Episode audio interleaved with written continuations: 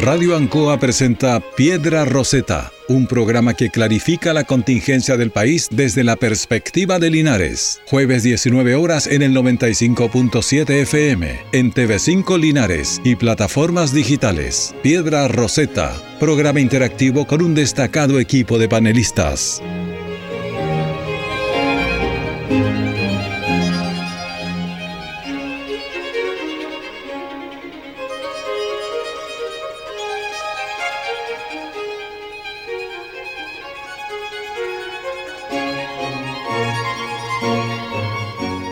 Buenas tardes y bienvenidos a una versión más de Piedra Roseta, aquí por la señal de Radio Ancoa y por supuesto a través de la señal de Canal 5 de Linares en las retransmisiones de nuestro programa los días domingos a eso de las 20 horas. Bienvenidos, un saludo cordial también eh, a nuestro control, que es quien nos permite salir al aire todos estos jueves, don Carlos Aburto, y por supuesto a todos ustedes que a través de la señal que hemos señalado eh, nos escuchan y por supuesto nos permiten, nos incentiva a estar aquí jueves a jueves.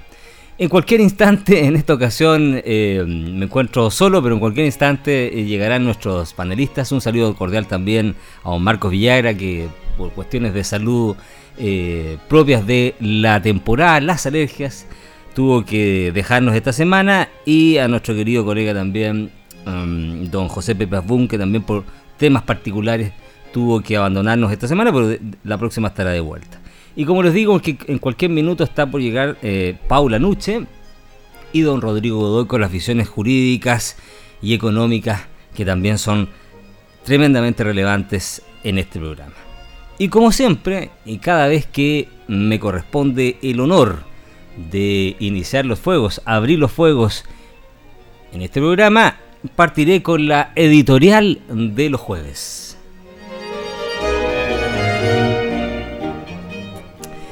Y la editorial de esta semana, a propósito del ya polémico Mundial de Qatar 2022, se titula La pelota no se mancha. Corría el año 2001 y la estrella de uno de los mejores futbolistas de la historia dentro de las canchas se apagaba. Y como no podía ser de otra manera, el astro se despachó una de las frases más icónicas de la historia deportiva. Y si bien hoy la frase parece más curiosa, el fondo de la misma es bastante más ejemplificativa del arrepentimiento presente y de la consagración anterior. Y sí, porque Diego en realidad lo que pretendía era decirles a todos que a pesar de sus errores fuera de la cancha, debíamos juzgarlo por sus logros dentro de la cancha.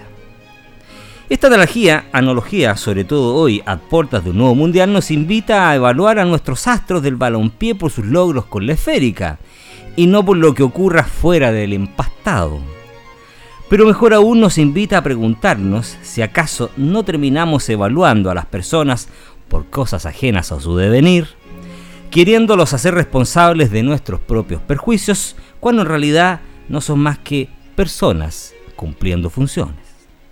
Y lo digo a propósito de los reconocimientos de algunas identidades sexuales estos últimos días y en política porque nunca es tarde para reconocerse burgués y rebelde de iPhone y zapatillas Luis Vuitton, como algunos ministros que viajan por el mundo en primera clase más perchados que modelo en pasarela de Milán.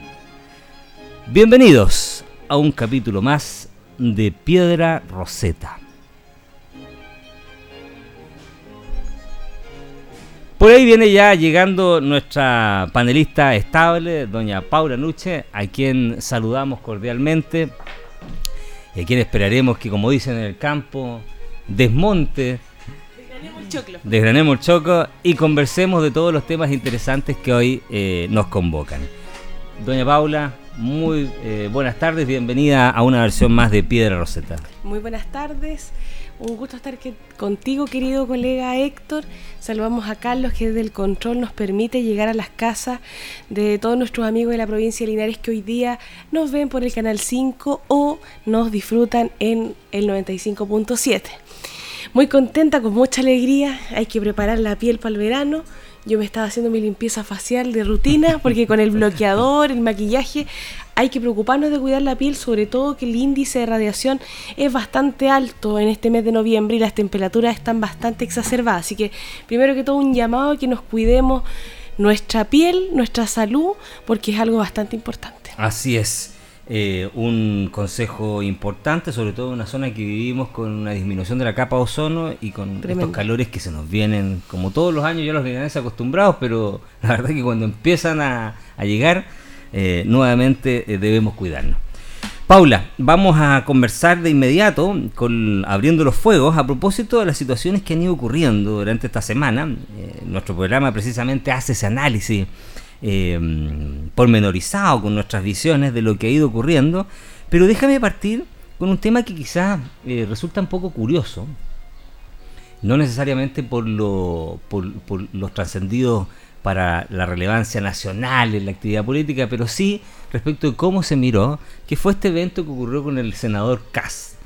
Eh, y que desnuda, ha habido muchas críticas a propósito, desnuda, ¿cierto?, los prejuicios que el mundo en general tiene respecto de las identidades, sensibilidades sexuales, LGT, más, etcétera, eh, y que cuando se dan desde distintos puntos de vista eh, nos encontramos y nos volvemos a sorprender eh, de lo anquilosado, de lo arcaico, de lo patriarcal que pueden ser muchas visiones en todo el espectro de la, de la actividad política, porque hemos visto crítica, incluso risa, incluso burla, tanto desde la izquierda como en algunos sectores que rasgas ventiduras desde la derecha, respecto a una situación que a todas luces debería ser completamente normal, es la vida privada de una persona, ah, eh, pero que se transformó en tema público. Estamos hablando, insisto, de la situación del senador Kass, de un video que se filtra donde él está con una eh, mujer eh, de la comunidad LGBT,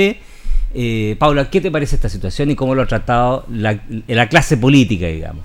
Creo que claramente eh, la primera alusión que puedo hacer al respecto es que es bastante llamativo, eh, de alguna manera, cómo somos bastante doble estándar los chilenos y cómo sectores que se dicen progresistas, que se dicen inclusivos, son los primeros en criticar. Es como cuando lanzan la piedra y esconden la mano yo que a mí me gustan estos dichos medios populares, un poco más campesinos.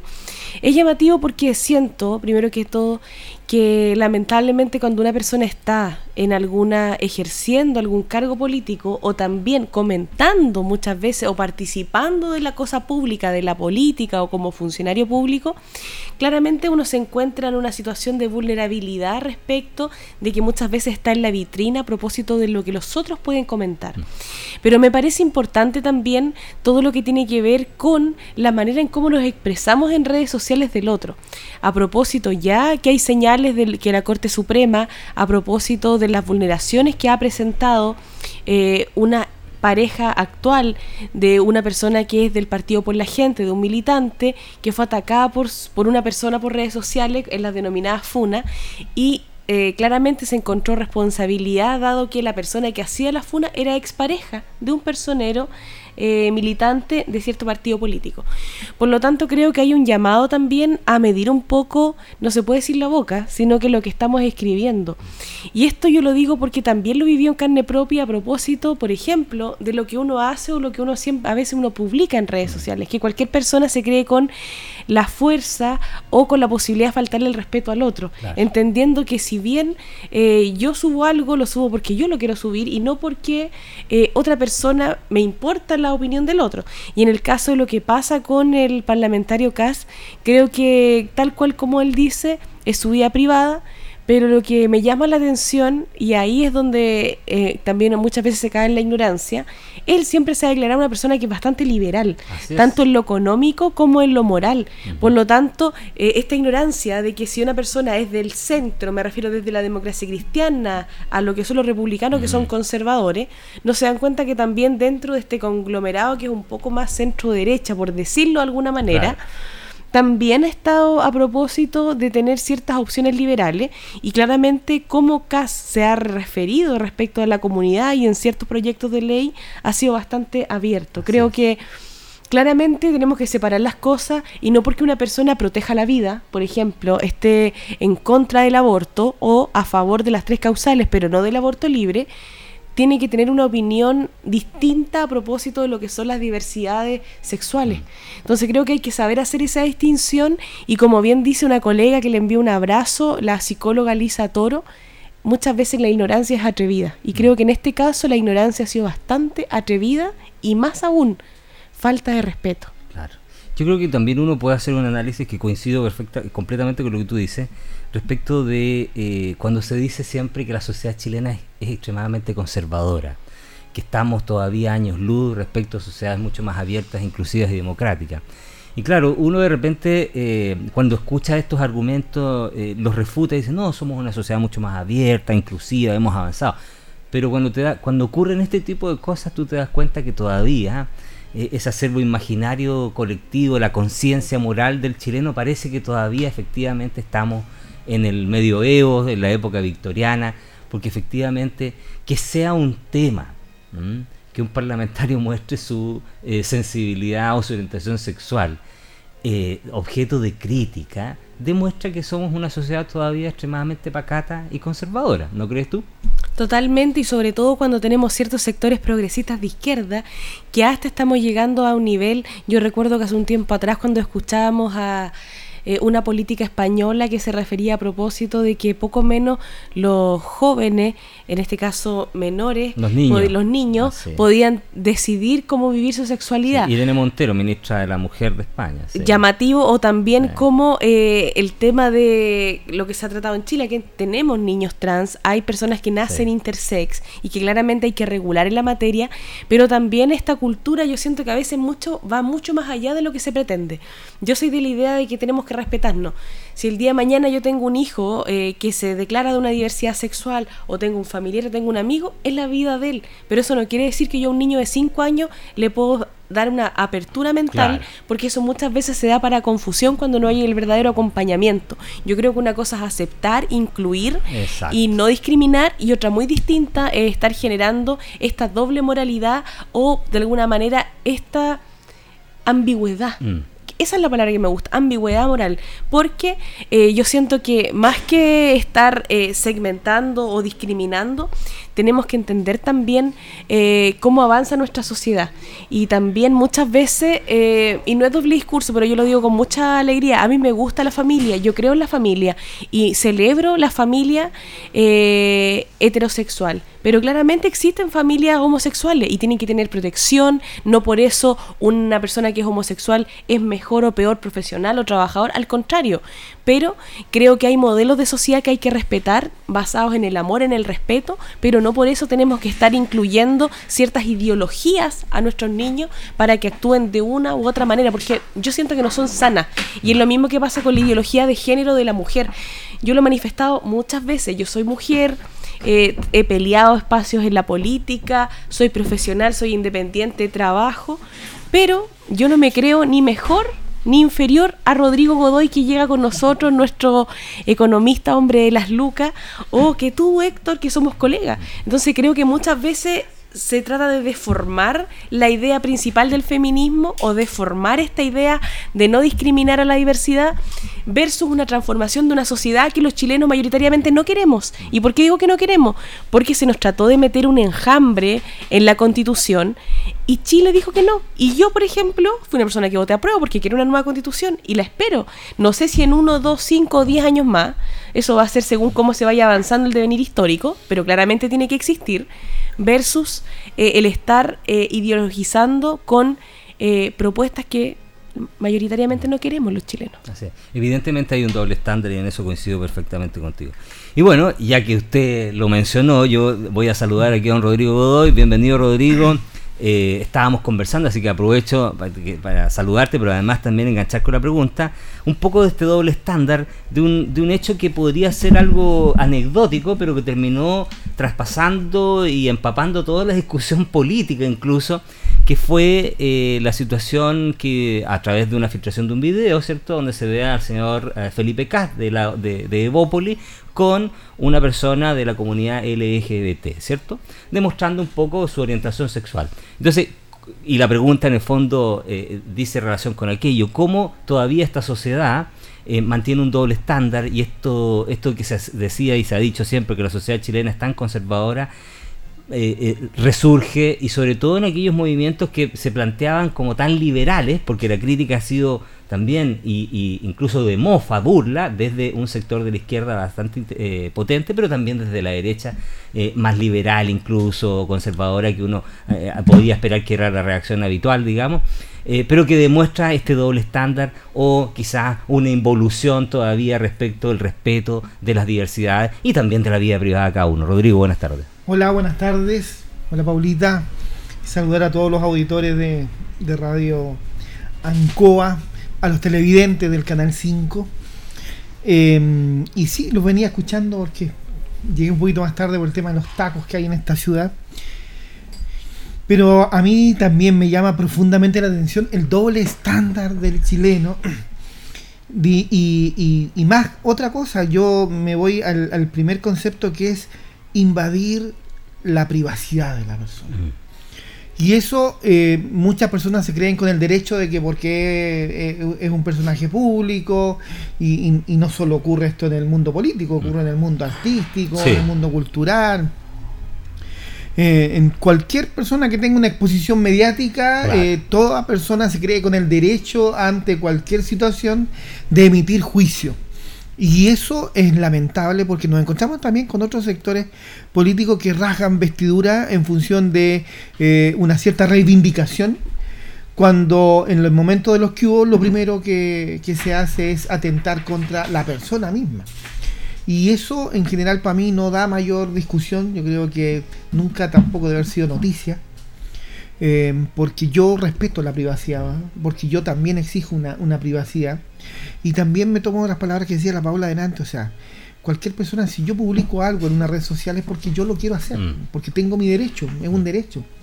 Y si otra persona quiere refutar eso que yo escribí, me lo dice con buenas palabras y lo tomaré como una crítica y, y conversaremos, inclusive se armará una discusión ahí entre los comentarios y todo lo demás.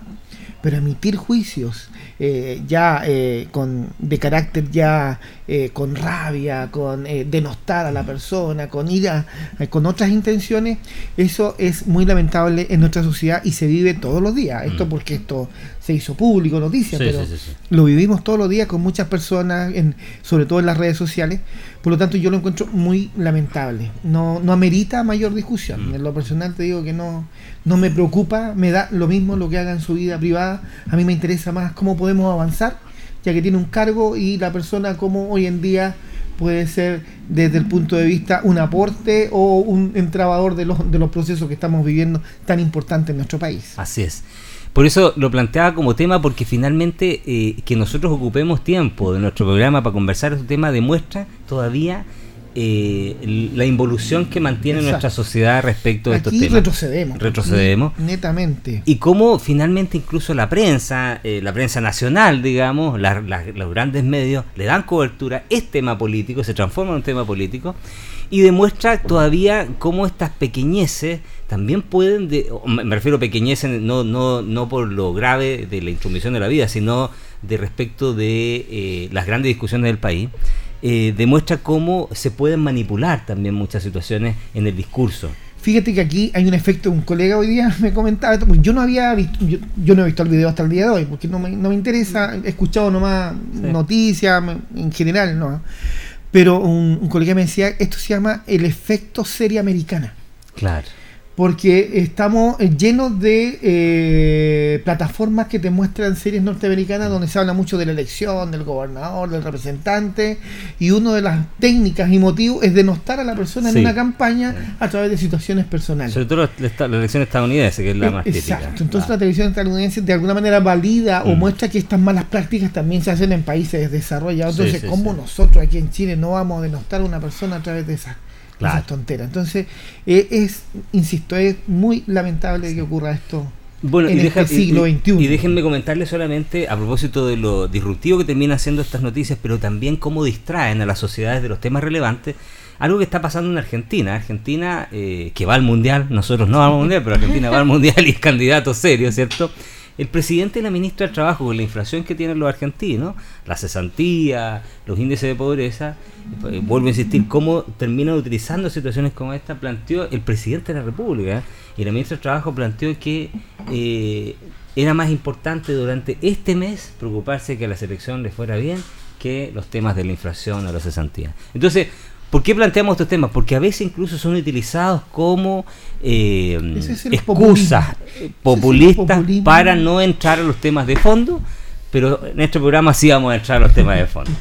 Bueno, el presidente está de gira eh, en la PEC. Eh, han ocurrido bastantes cosas a propósito, no tanto en la relevancia de la PEC, porque la verdad que terminan siendo encuentros relativamente formales que, digamos, no se obtiene mucho en lo inmediato.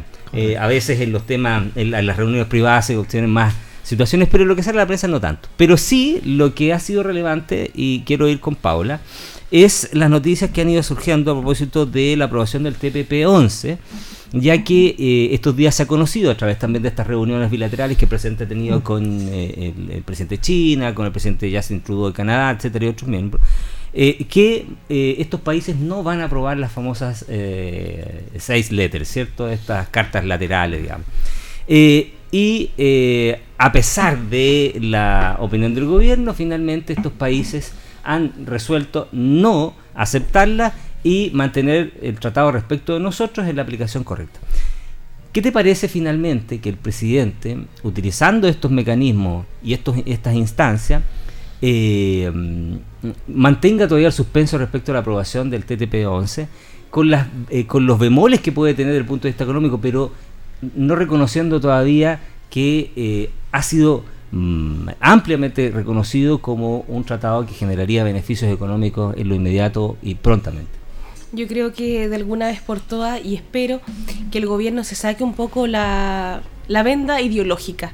Y lo digo de manera directa porque a propósito de lo que se vio en el proceso constituyente y lo que se ha discutido a propósito de este tratado, vemos cómo también se ha tratado de alguna manera, de forma romántica, privilegiar muchas veces las relaciones económicas con Latinoamérica y el Caribe. Creo que de alguna manera eh, el centrar eh, la discusión económica, sobre todo en tiempos de inflación, a mercados tan reducidos y a mercados en donde objetivamente están muy por el debajo de, por, el, por, lo de, por debajo de cómo es Chile, me parece preocupante. Creo que es importante generar y avanzar a propósito de lo que es la inversión extranjera, pero sin lugar a duda respecto del tema medioambiental eh, me parece fundamental. Eh, creo que hoy día existe harta, harta parte, harto instrumento internacional eh, de protección y creo que también tiene que generarse un cambio nacional más que estar amarrándose a, a, consignas, como bien dije al comienzo, ideológicas. Yo estoy esperanzada de que se avance y cuando comenzó esta discusión eh, me llamaba mucho la atención a propósito de las visiones que algunos decían que eran volteretas, que antes estaban en contra y que ahora están a favor. Yo creo que como también lo ha dicho el presidente, se puede evolucionar, se puede cambiar y cuando se tienen más antecedentes del respecto y cuando se está gobernando para todos los chilenos, hay intereses que eh, rigen de otra manera, o sea, es otra visión. No es lo mismo una persona estudiante que un trabajador, que un líder político o que una persona que después está eh, jubilado, que está específicamente generando un aporte sectorial. Creo que ahí tenemos que distinguir. Y siento que de alguna manera se hace importante fortalecer todo lo que tiene que ver con la posibilidad de crecer económicamente y no estar eh, limitándonos como muchas veces siento que la internalización de los derechos y la constitucionalización y crece, porque hay un fenómeno que es de ir generando instrumentos que son estandarizados para todos eh, de manera un poco más global. Se dice que en el futuro más que el derecho interior, va a valer el derecho internacional a propósito de la forma de regulación. Yo creo que hay que tratar de buscar eh, un punto intermedio en donde se pueda claramente generar una protección al medio ambiente, mm. generar una protección de la inversión, pero por otra parte también que Chile tenga un poco de autonomía a propósito de sus decisiones y no estar... Eh, tan sesgados ni tan amarrados por lo que opina un par de sectores de la población. Yo creo que eso también le ha pesado mucho al gobierno, el estar apoyado por sectores tan radicales que son minoritarios, que no son importantes electoralmente ni socialmente, pero que gritan harto fuerte y que muchas veces nos hacen mirar hacia el lado de lo que se está discutiendo. Claro, en el mismo proyecto de borrador, ¿cierto? Se planteaba la eh, priorizar las relaciones económicas con países, con Sudamérica, eh, y, la ciudadanía se dio cuenta de ese error garrafal y es parte del rechazo. Eh, y el presidente hoy, Rodrigo, está precisamente en la zona, que es la zona donde están las principales economías del TPP-11, pero además las economías más desarrolladas, las más pujantes, las que todavía mantienen el carro funcionando. Eh, lo que yo estoy seguro que le ha permitido ver lo, importante y relevante que es mantener relación económica con esos países. Eh, y de alguna manera, como dice Paula, eh, quizás le hace volver a, la realidad respecto a la aprobación del TPP-11. Insisto, Canadá ya ha dicho que no las va a acoger, Nueva Zelanda planteó lo mismo. Entonces, ¿cómo ves finalmente que el presidente, inserto en este mundo pujante del Asia-Pacífico, que todavía lleva el carro, digamos, de la economía, eh, se todavía mantenga esta cierta incertidumbre a propósito de la aprobación del TPP-11? Bueno, es algo que va a ocurrir y que se va a aprobar. Si esta es la, la típica polvareda que se levanta en los procesos previos. Simplemente se está alargando, pero esto va a ocurrir. Ya fue aprobado por el Senado, lo tiene que ratificar el presidente. Se está tomando su tiempo, pero también es importante decir Fíjate que eh, este TPP-11, para explicarlo geográficamente para la gente, es, eh, es un acuerdo por el tema de Asia-Pacífico, que es todos los que compartimos el Océano Pacífico como rutas comerciales. Y eso es muy importante. Y Chile es un ente estratégico, como lo es el canal de Panamá en Centroamérica, Chile, el paso por el sur nuestro, es un paso importante porque no cualquiera puede pasar por ahí. Entonces, de alguna manera también somos como la vedette de, este proceso y tampoco es tan fácil que otro país diga, oye, si se están demorando mucho ya, dejémoslo afuera. No es tan así tampoco. También los intereses que tienen los otros países y las inversiones no pasan tampoco porque se aprueba un TPP-11 o no. Entonces, tampoco son inmediatos los beneficios que obtendríamos a través de un TPP-11. Pero sí, en el largo tiempo, como hoy día uno tiene que ser previsor y tiene que trabajar para el futuro, sí es importante un acuerdo y tener un compromiso entre estos países porque también son economías bastante más desarrolladas que las nuestras y que nos pueden aportar bastantes elementos tecnológicos si nosotros propendemos a una industrialización que queremos aumentar el valor de nuestros productos, Chile tiene que pasar por un proceso de industrialización, un nuevo proceso de una industrialización sostenida, también que tiene que ser amigable con el medio ambiente. Y estas economías como Canadá, por ejemplo, como Japón, que tienen todas las herramientas como para hacer unos buenos convenios con, con nuestro país eh, con nuestros empresarios también para ir generando proyectos que tengan una viabilidad con una vida útil mucho más larga y que tengan una rentabilidad económica, una rentabilidad social que nos permita crecer a los estándares que ellos mismos ya se han ido desarrollando. Y Chile necesita realmente esto, necesitamos explorar este hidrógeno verde que es una tremenda eh, eh, oportunidad de generar ingresos para nuestro país con un mayor valor, pero de una mejor manera trabajado en forma industrializada entonces es un tremendo potencial. También eh, está creciendo el tema de la energía solar, aprovechar el tema del norte. También nos estamos encontrando con ciertas controversias. No es menor aquí cerca que estos parques solares que se están instalando de, reemplazar la agricultura por un parque solar. Eh, también es preocupante empezar a ver esos puntos de vista porque hay otras formas de hoy en día. Eh, veía una revista científica hace poco que se creó una nueva forma de un nuevo panel solar que es como un macetero, que recepciona la, energía de todo, no necesita irse moviendo, ni necesita mayor gasto de eh, en, esta huella de carbono, por lo tanto ahorra bastante. Entonces van saliendo cosas nuevas que uno tiene que estar ahí para poder obtener acceso y obviamente si tenemos tratados internacionales y tenemos beneficios eh, arancelarios, vamos a tener oportunidades versus los otros vecinos que no tienen estos tratados. Pero como bien lo dice Paula, hay una cuestión de una venda ideológica en materia económica que lleva a que uno se cuestione eh, hacia dónde va el gobierno, porque tú lo dices respecto del hidrógeno, pero el hidrógeno, la gran inversión que se estaba haciendo en Magallanes fue rechazada por el Comité de Ministros, o por ejemplo, lo que se plantea en materia de pero lo que se plantea, pero era una inversión de 500 millones de dólares, o de 300, 300 en realidad. O lo que se plantea en materia minera respecto de eh, el impuesto a la minería, ¿cierto?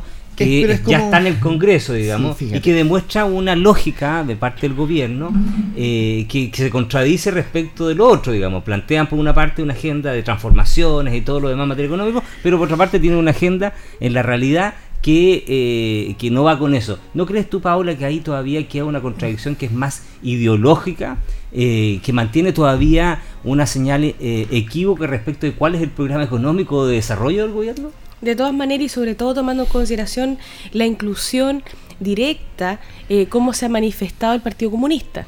Y por otra parte, este romanticismo y esta esta forma de enarbolar todo lo que significa eh, la ideología marxista directamente mm. y también eh, revalorizar por alguna forma lo que es la vieja Cuba. Yo creo que los que tenemos tenido la posibilidad de estar en Cuba, además de disfrutar como turistas las playas y la cultura, nos damos cuenta del tremendo flagelo que existe a propósito de la vulneración de la libertad y también la pobreza tremenda que se vive, la prostitución infantil y también eh, la falta de oportunidad. O sea, estar en La Habana es estar en el Chile, yo creo, 50 años atrás es poco más, 70 mm. años en comparación a lo que son las construcciones, lo que significa todo lo que tiene que ver con lo sanitario, y eso es bastante complejo. Entonces, creo que muchas veces uno tiene que aprender de que uno puede tener un pensamiento y una idea política. De hecho, yo la tengo y todos los que estamos acá la tenemos, todas las personas, y eso es a partir de nuestra historia, de nuestra familia, de nuestro todo. Hay cosas que son espectaculares como la salud, que uno no tiene que discutir, pero también la conculcación de otros derechos que se han visto en la práctica y de tomar un país que no, no resurge, que no crece, versus Chile, que claramente es un país que surge, crece y avanza, pero que lamentablemente tenemos un flagelo, que es que la torta está mal repartida y que desde el punto de vista tributario se han tratado de hacer esfuerzos que se siga avanzando, ver de qué manera se puede avanzar ahora, ahora el gobierno a partir de lo que significa la reforma a las pensiones y alguna otra reforma relacionada. Pero no podemos negar que el ser chileno, hasta cuando uno va a Argentina, va a Perú, va a Brasil, pucha que uno valora ser chileno. Pero cuando le duele ser chileno? Cuando uno va al supermercado y se da cuenta que un producto vale mucho más caro que en cualquier otro lugar del mundo. Pero creo que ahí uno tiene que saber ponderar. Y creo que hoy día en materia económica, lamentablemente, todavía hay muchos románticos que están mirando la ideología marxista como una respuesta en donde claramente esta ideología en ninguna parte del mundo ha dado fruto ni resultado. ¿Tú crees que hay algo de eso, Rodrigo? pero básicamente en el la gobierno. está haciendo un poco extrema en esto. Ha resurgido esa idea que yo antes no ocupaba la palabra marxista, pero ahora los marxistas no, lo tengo claro. No, para nada, sin ser de este otro lado, pero yo, mira, te voy a dar unos ejemplos básicos que están ocurriendo ahora, en estos momentos. Fíjate que se se caducó en el presupuesto, en la discusión del presupuesto. Vamos a entrar se fueron vetando ciertas cosas. vamos a entrar. Y, uno en las noticias chicas, así en el titular, podría decir: Oye, se quedó sin presupuesto el Instituto Nacional ah, de, Derechos, Humanos. Eh, se quedó. Que eran 15 mil millones de pesos. Sí, pero no se va a quedar. Entonces, esa es la letra chica. Si no se va a quedar, si el presupuesto se aprueba igual a nivel a nivel de todos los años. Pero. Es una señal política. Es una, señal, política. porque ¿Y qué te dicen en los.? O otro presupuesto para no mentir, no me acuerdo el de salud, sino que fue un, No, fueron todos en el área de seguridad. o de seguridad, Pero esa también es otra señal política. entonces, ¿qué te dijo los que rechazaron? Te dije, no, es que nosotros queremos más plata para seguridad. Así es. Te pongo el ejemplo, tú me dijiste delante la, la, empresa de hidrógeno verde en el sur. Sí, sí, sí, sí. ¿Cuál fue el argumento? Que el proyecto era más grande. Entonces, se rechaza una idea porque esto daba para más. Y se, se va a demorar un poco más, pero va a ser un proyecto más grande. O sea, todo depende en el contexto que tú des los argumentos y cómo manejas la noticia. Por eso es importante no hacer alarmas de esto, porque Chile igual sigue avanzando. No es un país que se va a destruir porque tenga dos o tres eh, orejas que son del lado comunista el presidente. Lo, yo lo único que estoy de acuerdo con este gobierno en, declaraciones oficiales que ha hablado en la PEC ahora, que, eh, y, y, que lo acaba de mencionar la Paula también, o sea, acá hay una inequidad, hay una desigualdad, pero ¿cómo tratamos de regular eso? ¿Cómo tratamos de volver a disminuir esa brecha de esta gran eh, desigualdad que tenemos desde el punto de vista En e- económico. En lo inmediato, en este minuto, tratar de controlar la inflación. pues, Correcto, por eso. controlando la inflación, pero tenemos eh, herramientas, o sea, hay, el, el- el- el Estado tiene que hacerse cargo de, cierto, de ciertos movimientos políticos, eh, económicos, de manera que esto se empiece a revertir, que, que esto empiece a verse los resultados reales de una disminución de esta brecha. Y creo que está bien ese camino, es difícil. Porque involucra también meterle la mano al bolsillo a ciertos sectores, involucra eh, eh, desfasar ciertas prioridades, pero es complejo, pero hay que hacerlo, sino ¿quién lo hace? Sí, no, estamos- Entonces- la, la- la reforma de las pensiones es una, es una forma, una Entonces, herramienta. claro, pero ¿cómo lo hacemos? Eh, o, o la entrabamos, o, o decimos en el discurso esta cuestión es mala, o aportamos, o realmente cómo logramos avanzar en esto para que realmente funcione. Entonces, en ese discurso yo voy que es mucho más político que ideológico.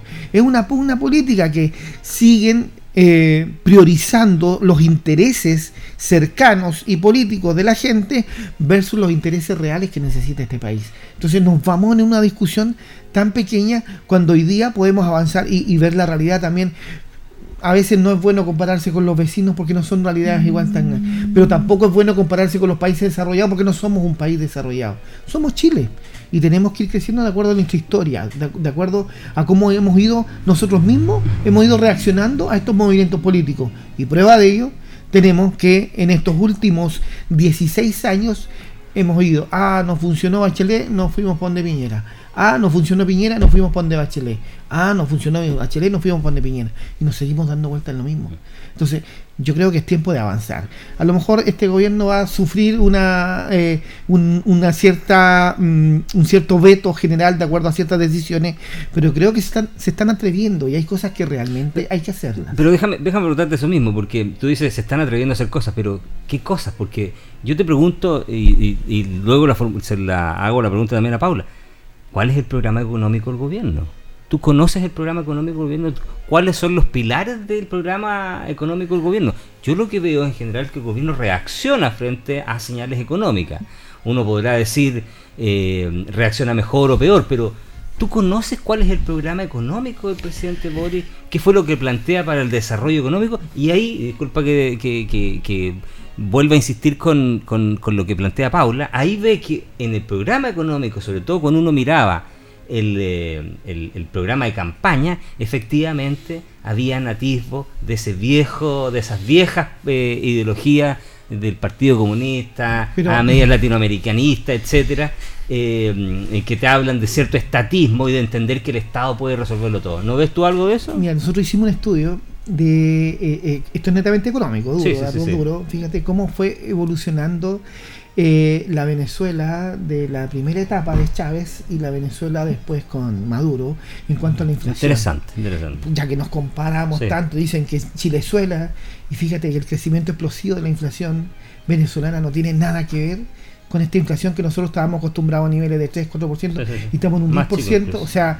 nosotros deberíamos estar hoy día, si fuéramos Mm. Venezuela, con toda esa intervención comunista que dicen y todo lo demás, deberíamos estar en un 37-38%. No, pues si nos decimos que haya intervención No, comunitaria, pero- uno, uno plantea que pero haya punto, o sea, ¿por qué ser tan graves en situaciones que hoy día estamos en ese control de la inflación? Estamos bastante mejor que hartos países.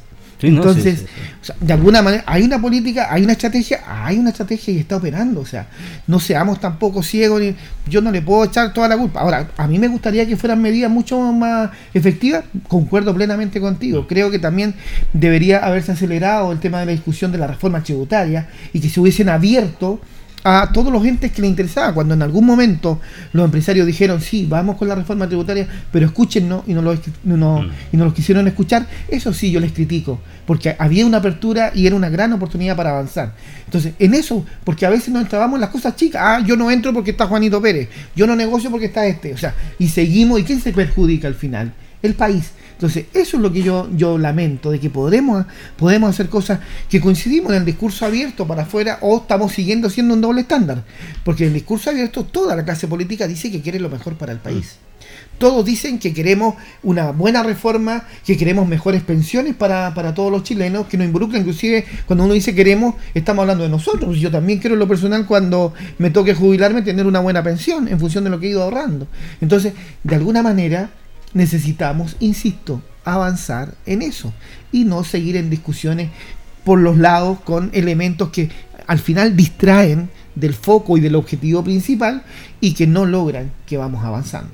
A ver, Paula, eh, enlazo también con lo que plantea Rodrigo, que, que, niega en el fondo que necesariamente esta idea de, revivir estos romanticismos del, comunismo en general, digamos, de este latinoamericanismo típico, digamos, que ha cruzado Latinoamérica, para la redundancia, tanto tiempo, digamos, pero la economía se mueve también con señales, con... Eh, con eh, incentivos que a veces incluso tienen que ver con y especulaciones que tienen que ver con eh, cómo se hace política, cómo se plantean. Y a veces una declaración del presidente o del ministro tal o cual, el ministro de Trabajo, etcétera, son relevantes para incentivar inversiones o no. Entonces, desde ese punto de vista, Paula, eh, y lo preguntaba aquí también Marcos Villar, que nos está escuchando, que también nos manda mensaje, eh, si no hay algo de romanticismo en echarle la culpa a estos movimientos respecto de fenómenos que son más técnicos, ¿ah? como por ejemplo el alza de la inflación. Claramente eh, lo que significa todo lo que tiene que ver con, el tema de la inflación, hemos visto que no es un fenómeno netamente de Chile, sino que es un fenómeno global, importante. Pero ¿qué es lo que es de Chile? La manera en cómo se maneja y cuáles son las medidas claras que el gobierno con sus atribuciones desde el Ejecutivo puede impulsar para aliviarle un poco de carga, de la carga a los chilenos. Eh, a mí me llama la atención a propósito de lo que muchos todavía estamos esperando y que tiene que ver lo que significa eh, la eliminación del impuesto específico. Que siempre está como el sueño de que se que vaya a suceder y hay especulación y al final no termina pasando nada. Ahora andar en auto, eh, moverse, llega a ser casi un lujo, pero ese término de, de, referirse así también es bastante desconectado de la realidad, porque aunque aumente el valor, la gente sigue movilizándose mm. y no hay una baja de lo que significa ese gasto, por decirlo de alguna manera, del punto de vista económico. A propósito de lo que fue eh, la cifra, y Rodrigo me puede ayudar, que es más experto que yo en la materia económica, entiendo yo que en octubre fue una buena, eh, octubre, noviembre, en comparación a los otros meses, no se aumentó de manera tremenda lo que eran las cifras de la inflación, como que hubo un en paralelo versus las otras. Ese es como un respiro, pero hay que estar, no hay que, no hay que estar... una meseta cuando se dice. Ya, entonces se supone, o yo me imagino, que según como que podría darse el precedente para que los próximos meses no se pegue una disparada tremenda. No, sí debería bajar. Es que, debería empezar a bajar. Es que como viene el tema de la recesión, también aquí, obviamente, esto es una, implica, una implica otra. Entonces, por lo tanto, si hay una recesión, hay un menor consumo, obviamente que esto involucra la baja. Y ya lo hemos visto, hay ciertos sectores del retail que hoy día están rematando una infinidad de cosas, artefactos eléctricos, que ellos dijeron que esto iba a ser la panacea de vender productos, importar una infinidad de cosas y se están quedando con un stock tremendo. Viene Navidad, tienen que cambiar el. y están están liquidando. Compre por internet. La gente, si quiere eh, ayudar a, mejorar los índices de, consumo, podría comprar estas cosas que están ahora mucho más baratas de como estaban en, inflación. Y por eso han ido bajando ciertos artefactos. Cosa que no sube el tema de de, del impuesto específico, el tema de los combustibles y todo lo demás. Pero fíjate que cuando tú dices, oye, es un lujo andar en auto, no es ningún lujo. Fíjate que anda mucha gente en auto. ¿Sabes qué sería un lujo? Cuando disminuyera el flujo automotriz y tú dijeras, sí, realmente, oye, tomar el auto realmente hay que pensarlo. Pero la gente tiene hoy día capacidad económica para pagar benzina semanalmente o, echándole un poco, rellenando estanque o hasta llenar estanque, depende cuánto, eh, cuánto kilometraje ande en la semana pero tenemos tacos tremendos en la ciudad, en todas partes, y todo el mundo se sube al auto. También tenemos otra consecuencia que es el mal servicio público que tenemos del transporte. Entonces, tampoco uno puede decir, oye, es que voy a dejar el auto porque sé que tengo una locomoción que va a pasar a tal hora, que tengo una, está coordinado todo y que funciona súper bien tengo que cambiarlo por un colectivo, que si salen dos, tres personas en la familia, al final el colectivo me sale más a cuenta tomar el auto y llevar a mi familia en auto al que va a estudiar, al otro que va a trabajar y todo lo demás. Entonces, hay costos alternativos que la gente hoy día lo sabe analizar y busca mucho y la gente está muy experta en costos y sabe cómo manejar su economía de alguna manera. Y el flujo, volviendo al punto inicial de la inflación versus el proceso de recesión que se dice tanto que va a venir, obviamente que estos indicadores de, eh, del alza eh, del índice de precio al consumidor va a tener que ir bajando. Y eso va a provocar un estancamiento en la economía. ¿Y qué es lo que va que se va a acabar la panacea para quienes tenían ciertos ahorros donde las tasas de interés iban a estar más altas, van a empezar a bajar las tasas de interés, vamos a tratar de fomentar el consumo nuevamente, donde la gente se pueda volver a endeudar para reiniciar su negocio, ojalá que sea una deuda del tipo de emprendimiento donde tú puedas eh, capitalizar eh, eh, ese menor valor que vas a tener y vas a recuperar ese dinero pero endeudarse para pagar deuda es lo peor que, que Quiero hacer una pregunta, si me permite. me está escribiendo Gladys, Cielo Reyes, que está conectada desde la señal, y nos pregunta, bueno, Rodrigo, ¿qué es lo que pasa con los créditos hipotecarios en recesión? ¿Se supone que aumenta el precio o disminuye? ¿Es bueno endeudarse o es bueno esperar que avance? Perdón, ¿me puedes repetir la pregunta, por favor? ¿Qué pasa con los créditos hipotecarios en recesión? ¿Es bueno esperar que avance o eh, este sería el momento? Hay dos situaciones. Una es las personas que están bancarizadas hoy día. ¿Qué significa el que está bancarizado? Que tiene un historial, que tenga al menos una cuenta corriente, que tiene ciertos pagos, ciertos pagos, o que tiene un crédito que lo haya terminado de pagar. Eso significa que está en el sistema, que tiene un buen comportamiento.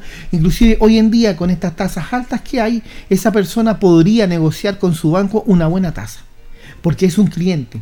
Es un cliente confiable ya para el banco, por lo tanto el banco le va a ofrecer una buena tasa bastante y, e irrisoriamente mucho más baja de lo que está hoy día la tendencia de un crédito hipotecario.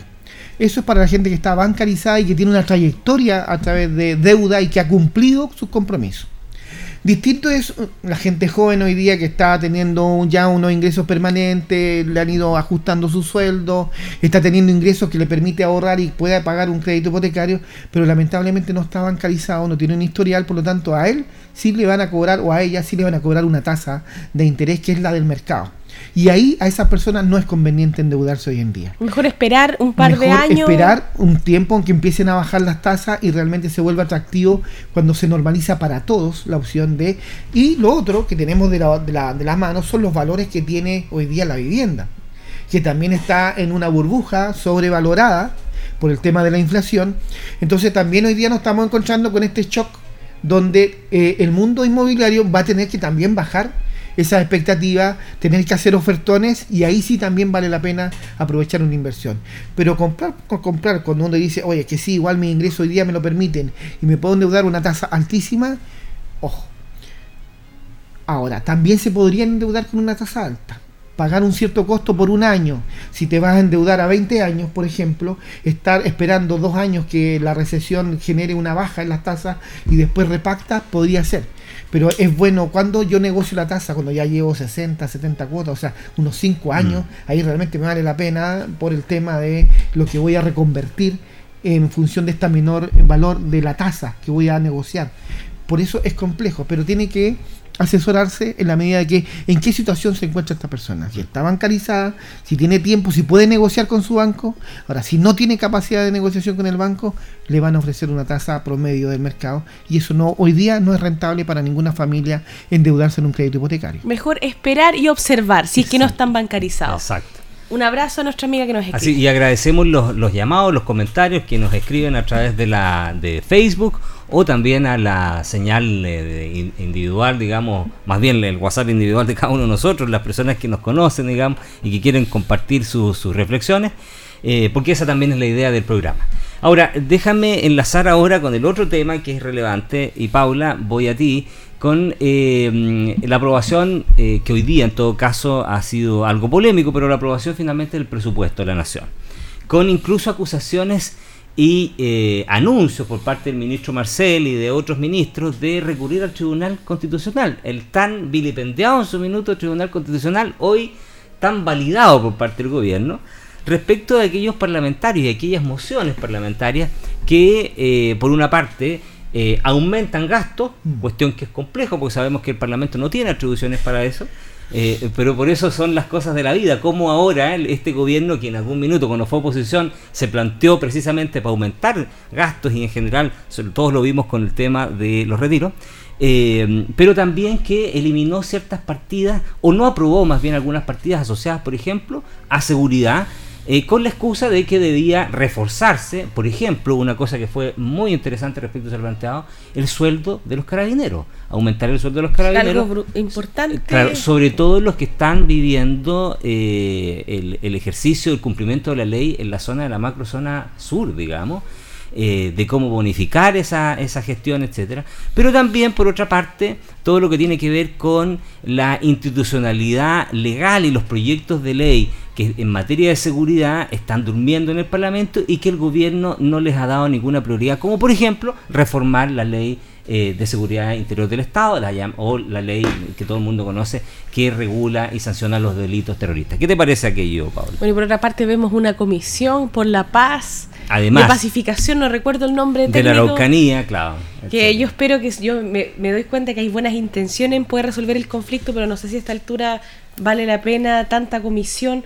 Yo no soy muy amiga de las comisiones porque entiendo cómo funcionan, sino que más que bien los consejos cuando tienen un carácter extraordinario. Además, disculpa y te, que, te, que te, haga un alcance, pero suena muy parecida a esa comisión que se plantea en el borrador de, de constitución, ¿eh? que iba a repartir tierras, que no se sabía más o menos dónde y hay que ser cuidadoso de la forma en nuestro país, sobre todo en tiempos tan álgidos donde yo siento que estamos un poco polarizados. Esa mirada de Rodrigo de que está mirando Renoir. No. ya. En ese sentido que estamos polarizados. Mucho, mucho, si no se puede ni hablar y hay una discusión. Acá en Piedra Roseta prima el respeto entre nosotros y el cariño, pero en general está muy álgido. Tanto así que esta discusión presupuestaria, antes de analizarla en su fondo, me llama mucho también cómo fue tomada desde la forma, cómo veíamos una Carmen Ger totalmente eh, exaltada a propósito de establecer de que muchos de los comentarios de personas de los republicanos eran negacionistas, mm. a propósito de quitar cierto financiamiento al Museo de la Memoria o a ciertos ítems relacionados con el tema de los derechos humanos. Versus, Ciertas fundaciones. Versus recordar, rebobinando la memoria, dos semanas, tres semanas atrás, cuando yo veía a esta señora hablando de la jauría, que se cae una jauría. Para mí una jauría por lo que yo sé, es un montón de perros. Una jauría, cuando yo veo una, escucho una jauría, entonces creo que por ambos lados el respeto se perdió. Y lo que antes eran los honorables parlamentarios, hoy día son ciudadanos que muchas veces padecen de manera exacerbada y brutal los males que los tres tenemos y que todos tenemos, que somos seres humanos. Vemosles de la bondad, de la maldad, de la agresión, de la tranquilidad, pero exacerbados en el hemiciclo. Y creo que eso es preocupante, porque no es el ejemplo ni tampoco es una discusión que uno pueda sentir placer de escuchar como ciudadano en TV Senado o en TV de la Cámara de Diputados. Me parece preocupante y quiero hacer mención lo que pasó con a propósito de los dineros de salud ya que supuestamente se rechazaron porque había un error técnico, un error de forma en la forma en cómo estaban planteados. Hoy día nos vemos cómo también estamos en un paro de la salud y cómo, por ejemplo, ya vemos que está generando bastante controversia y conflicto con la, con la comunidad más vulnerable, que en definitiva la que asiste a los centros de atención. Entonces, eso es preocupante. Respecto del tema de seguridad, hay que tener claro también la estrategia y la forma en cómo se van a reconducir los dineros.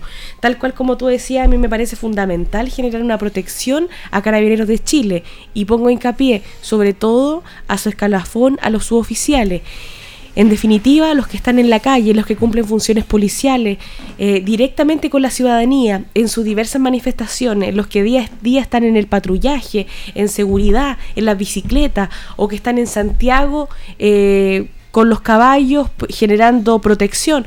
Creo que ellos merecen también una especie de dignidad eh, a propósito de lo que hemos vivido en el último tiempo. Yo creo que en parte un pueblo que reconoce a su autoridad, reconoce a sus carabineros, orden, eh, se avanza. Y es más, el otro día escuchaba y me parece sentido que cuando se habla de los derechos humanos dice, ah, pero es que, los carabineros por ser agentes del Estado no tienen derecho, no, tienen derechos humanos, porque son, eh, es como el brazo del Estado, el brazo armado. Pero yo también he pensado y hay una distinción grande en lo que son las fuerzas de orden y seguridad y las Fuerzas Armadas. Claramente las Fuerzas Armadas tendrían este carácter ya que de manera excepcional se preparan para cumplir una función específica cuando hay una calamidad pública, una emergencia, una guerra exterior, etcétera, algún tipo de estado de excepción. Pero cuando hablamos de orden y seguridad, son personas que cumplen una función cotidiana, no tan solo de eh, protección del delito, no tan solo de repeler el delito, sino que también de promover una cultura sana y saludable entre los ciudadanos. Entonces, siento que esa que se podría extender un poco el concepto de los derechos humanos. Esa es una tendencia que en algunos lugares he escuchado. Y de hecho lo digo porque lo escribí a propósito de una postulación que estoy haciendo a una beca, porque siento que el, trato que como está conformada la institución de carabineros en Chile nos podría dar un paso para poder implementar a una protección más directa y separarlos un poco de esta naturaleza eh, tan castrense de las Fuerzas Armadas versus Carabineros de Chile que viene a tener una naturaleza y funciones y atribuciones bastante distintas. Rodrigo, yo le planteaba a Paula este reconocimiento, este resurgimiento, no sé, este esta caída del velo por parte del gobierno desde el punto de vista político de la importancia que tiene la Constitución y respetar la Constitución eh, y los parámetros que la misma te da cuando eh, ahora, ¿cierto?, que es gobierno, le toca ver cómo parte de la oposición transgrede la misma Constitución. Mm. Eh, aumentando presupuestos e ítems de distintas glosas o simplemente rechazándolas por cuestiones de la coyuntura política. No sé qué te parece aquello. Bueno, en el fondo están queriendo pautear cuando uno dice quieren eh, ser los líderes de la reforma. Pero resulta que los que conocen realmente cómo opera esto, lamentablemente es, insisto, es un show político porque ahora esto pasa al Senado, el Senado va a corregir todas esas eh, inconstitucionalidades y va a volver al presupuesto normal y va a establecer una nueva votación y finalmente se va a aprobar. Ahora, desde el punto de vista económico, hay una regla general. Eh, mm, eh, cuando uno se recordaba de los gobiernos anteriores, independientes del sector, ¿no es cierto? Fíjate que la norma era que cuando los, sobre todo los empleados fiscales, ciertos sectores que hacen una negociación por el tema del alza de, los presupuestos, sobre todo en, cuanto a remuneraciones. Eh, siempre era pasado el, el, el, IPC, generalmente basándose en el IMASEC, inclusive, porque el índice que, es mucho más completo. Entonces, ¿qué decía el gobierno? No, como máximo tope era el IPC. Claro. Que era la inflación, en el fondo. Eh, y el presupuesto nacional generalmente se mueve en un tercio de la inflación. Mm. Eh, cuando estábamos con tasas de, de, 3%, el presupuesto crecía un 1%. Claro. Entonces, volviendo a esa premisa, ¿qué va a ocurrir ahora? Que viene también, tenemos la discusión del presupuesto y también vienen los grandes sectores de la salud, de los empleados, de la educación y todo lo demás, que cómo va a ocurrir esa negociación por actualizar sus ingresos a las tasas de inflación. Que vamos en el 12 en los Que vamos en un 12%. 12% de los últimos 12 meses, digamos. Y sabemos que económicamente eso no es viable. Claro. No es viable. ¿No es cierto? Pero ahora está la premisa de que podrían decir, oye, es que realmente cuando pedíamos más, nos decían conformense con, con el IPC. Claro. Y ahora me conformaré. Ahora estoy pidiendo simplemente el IPC, va a decir la, la comunidad.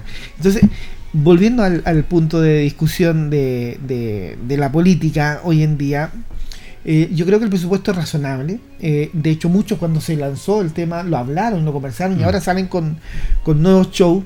Eh, también hay una importancia y una relevancia de la constitucionalidad, o sea, de las acciones que tiene que, que incurrir el gobierno, tienen que estar dentro del marco de la legalidad y tiene que enmarcarse en esto. Ahora, yo hallo ridículos ciertos gestos que aquí es donde se ensucia la política, cuando este tipo de, eh, que entra con una guitarra cuando lo invitan a una reunión de renovación nacional. O sea, ¿de qué estamos hablando? Esa, esas caricaturas de esta tontera, cuando se le invita para aportar y no para hacer el sarcasmo. O sea, entonces, esas tonteras son las que realmente la gente está harta. Mm. Está harta de una redundancia de querer ser simpático cuando no es simpático. Y cuando necesitamos que si esa persona, cuando yo le he validado argumentos que tiene a veces eh, eh, un peso bastante interesante en función de lo que se promueve, sobre todo sectores como DRN, que están bastante empoderados desde el punto de vista económico, desde el punto de vista de político, con un, largo bagaje a nivel nacional. Eh, cuando yo espero de que Renovación Nacional aporte y no desarme. Entonces, en ese sentido, yo entiendo y reconozco y valoro que hoy en día las autoridades, el gobierno que está de turno, esté obviamente que bajo los cánones de la Constitución. Y eso es muy importante. Bueno, efectivamente hay en ese símbolo del presidente de Renovación Nacional de llevar la guitarra, hay un poco un reconocimiento de, y una especie de bálsamo de realidad por parte del gobierno que lo dijo el presidente. Otra cosa es con oh, guitarra. Pues, y evidentemente eso es bueno. Es bueno, es bueno, evidentemente. no sigamos dándole la cuestión. Por supuesto, que la política tiene esos momentos propios de la politiquería. Pero bueno, en la segunda tanda de nuestro programa y final vamos a seguir hablando de estos temas, pero también vamos a entrar a la elección del fiscal nacional, donde efectivamente, y todos lo han dicho, algo huele medio raro. Y hay eh, favoritos de distintos sectores y lo muestran. Así es, y además hay un, hay, un, hay un candidato que es de nuestra zona, es un maulino que estudió en la Universidad Tal, que después, respecto del cual podemos conversar que es el único funcionario de carrera prácticamente. ¿Quiere que le hagamos campaña a ese funcionario de la región del Maule? ¿Lo haya más idóneo? vamos a conversar sobre eso y por supuesto vamos a conversar respecto de el devenir no solo de la situación de la Araucanía eh, a propósito de la aplicación o no de una agenda de seguridad, sino también de lo que está pasando con el, entre comillas, proceso constituyente. Pero todo eso después de la merecida pausa aquí en Piedra Roseta. Vamos y volvemos.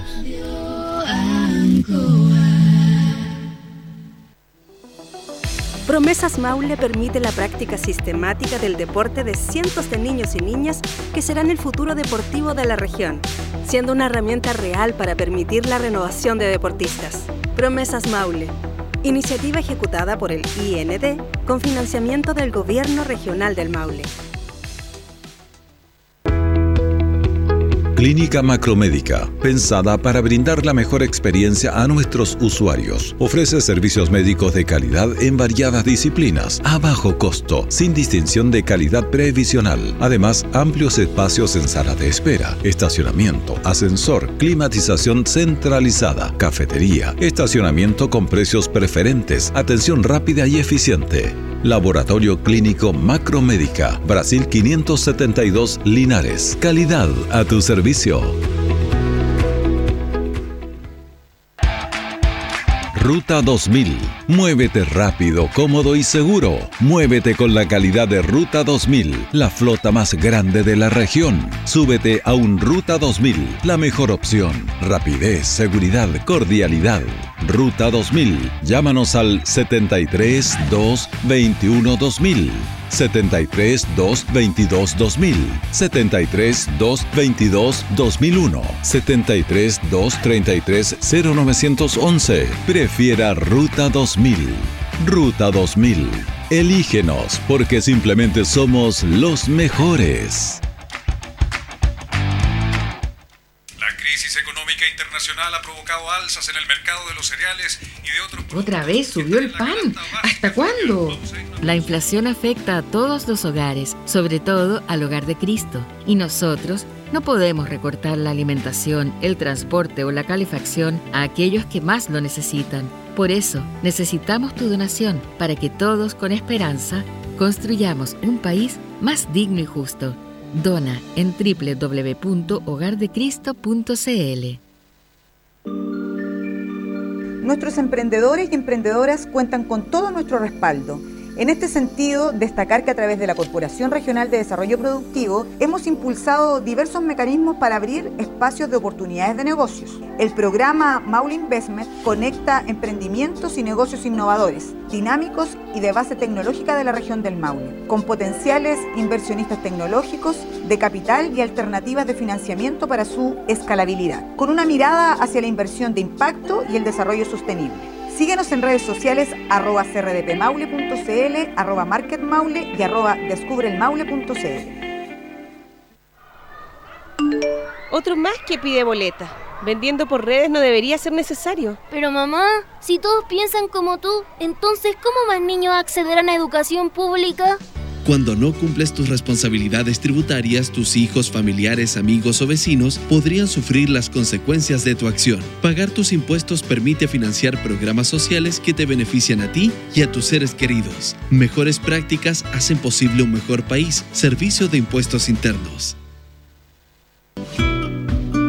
Linares mantiene altas cifras de accidentes de tránsito. Aprendamos a prevenir y cuidar de nuestras vidas. Radio Ancoa presenta te quiero de vuelta. Para una conducción segura, el conductor debe mantener siempre el vehículo bajo control, es decir, el vehículo debe andar por donde el conductor quiere y a la velocidad que él quiere. Esto que habitualmente nos parece tan simple, en ocasiones se complica por problemas en la vía, el vehículo o el conductor. Lluvia, niebla, escarcha, baches, entre otros, modifican la vía. Puede deteriorarse el vehículo, frenos, dirección u otras averías. Además, el conductor puede sufrir algún inconveniente. Por esta razón, quien conduce un móvil debe estar siempre atento, evaluar el escenario, disminuir la velocidad hasta detenerse si es necesario. La meta es tener siempre el vehículo controlado. Sea un conductor responsable. Siempre hay alguien que dice, te quiero de vuelta. Estemos atentos a nuevos consejos en la prevención de accidentes de tránsito. Te quiero de vuelta. Promesas Maule, iniciativa ejecutada por el IND con financiamiento del Gobierno Regional del Maule, considera para este 2022 un importante apoyo para cerca de mil deportistas en 20 disciplinas distribuidas en cada rincón del Maule. Promesas Maule es una realidad.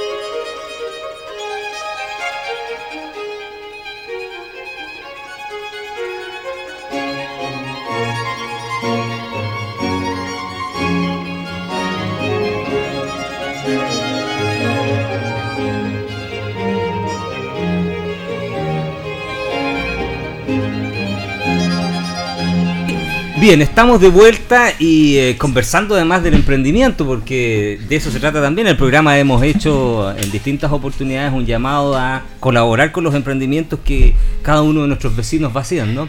Eh, ahora con el boom de la cerveza, que se nos viene el calor, digamos, eh, pero también de distintos otros emprendimientos que, van surgiendo. Vemos cómo la ciudad, o más bien los emprendimientos se van tomando la ciudad y qué maravilloso, porque ese es el espacio público común, digamos, eh, y vemos distintos tipos de stand, distintas actividades que se van dando. Eh, y, la idea también del programa es incentivarlo, motivarlo y además que se hagan bien, que eso también es lo importante, que, que alcance para todos. Eh, sé que viene una actividad, no sé Rodrigo si tú nos puedes comentar algo cuándo viene esta actividad de la cerveza. El 2, 3 y 4 de diciembre eh, se va a realizar ahí en la Alameda entre Manuel Rodríguez y O'Higgins, ahí frente a Carabineros con alta seguridad. Con alta seguridad. Eh, Para tomar con seguridad. Con alegría les cuento que, se conformó la agrupación de cerveceros de Linares. Muy bien. Bravo. Muy bien. Y eso también hacemos un llamado a todos los cerveceros que vamos a ir abriendo las puertas para eh, formar parte de nuestra agrupación porque tenemos que estar organizados porque ocurren ciertas situaciones donde a veces eh, primamos a, nuestros emprendedores locales y, vienen y se meten emprendedores de afuera. Y nosotros tenemos en primer lugar que darle la prioridad a la gente nuestra y potenciar ciertas actividades. Y es por eso que se va a crear la fiesta de la michelada. En función de que tenemos uno el mejor merquén de Chile, se hace aquí, en a 7 kilómetros de Linares en, en Palmilla. Entonces, y nosotros somos consumidores como cervecero de que la michelada se vino para instaurarse, que en un principio no estábamos muy de acuerdo, pero el mercado manda de alguna manera y mucha gente consume michelada y además que es un producto refrescante y nuestra michelada se hace con sal de mar y con merquén de palmilla. Maravilloso. Nosotros tenemos distintos proveedores de palmilla a los cuales les compramos el merquén, por lo tanto, eh, también hacemos un llamado, si eh, pueden tomar contacto con nosotros, a artesanos de palmilla que quieran estar también en esta feria, eh, que va a ser el 2, 3 y 4 en la Alameda de Linares. También agradecer a la municipalidad a través de su distinto departamento, a IDECO, al alcalde también, que nos brindaron toda la logística para constituirnos como eh, agrupación. Y eso se agradece porque la gestión fue rápida, fue bastante rápida. Así que eh, estamos ya planificando con recursos propios, tratamos de pedir alguna subvención, pero no fue viable. Ya ya nos apoyarán, se entiende que estamos a final de año, pero invitamos a toda la familia linarense a apoyar a estos emprendedores que van a mostrar lo mejor de sus productos y van a fortalecer esta bebida con un poquito de alcohol, pero que es muy refrescante, con limoncito, con sal de mar y con merquén de palmilla, que es la michelada. Fiesta de la michelada, 2, 3 y 4 de diciembre en la Alameda de Linares. Invitamos también a la gente a participar y yo también hago un llamado a que otro tipo de emprendimientos que son locales pero y que muestran cierta identidad, por ejemplo las tortillas, ¿dónde está esa, ese, ese, esa actividad, esa gran fiesta de las tortillas de Linares? Yo la estoy esperando. Eh, así que también llamamos a esos emprendedores y a otros que quieran participar para generar eh, turismo, porque finalmente esto también es turístico. Y que nos avisen con tiempo también, porque hay actividades que se están haciendo en la precordillera ahora para el verano, donde deberíamos ir todos en masa a apoyar y estar presentes. Y no se conocen mucho. Y no se conocen mucho. que la precordillera, a mí me encantan los guayes. Le mando un abrazo a la señora Mónica Enrique, el manantial del arriero, rico, todo espectacular, con mis chivitos hace dos semanas. Maravilloso. Yo tengo muy buenos recuerdos de la precordillera hace pocos años atrás, cuando yo trabajé muy de cerca en el libro que escribió el padre padre Juan Garbarino, que es de mm. Salesiano. en lo personal yo edité ese libro, trabajé con él en terreno, entrevistábamos a las personas, a la familia, porque él hizo una historia de las comunidades cristianas de ahí. Tengo todavía libros que quedaron de él, él falleció hace unos años atrás, y me queda ese lindo recuerdo de haber recorrido toda la precordillera, conozco cada capilla, cada sector, gracias al padre Juan Garbarino y a Salesianos que ha tenido una tremenda labor en ese sector. Bueno, hay que hacer una, ya que estamos hablando de este tema, déjame hacer, hacer una somos la región más rural de Chile y tenemos una riqueza cultural asociada a la comida, a la mesa en nuestra región, que es, eh, que es esa mesa tan, tan de hogar, que es tan propia del chileno, eh, que eh, no explotamos que todavía falta que ese desarrollo turístico llegue. Pero precisamente yo creo que como en esa condición de ruralidad que tiene nuestra región tenemos un potencial turístico extraordinario, ya se ha planteado incluso que una de las formas de eh, hacer eh, desarrollo económico inclusivo y que el mundo lo ve como una alternativa es precisamente fomentar el turismo. Hay países desarrollados que tienen un porcentaje tremendo de su Producto Interno Bruto pues, asociado al turismo. Por ejemplo, España.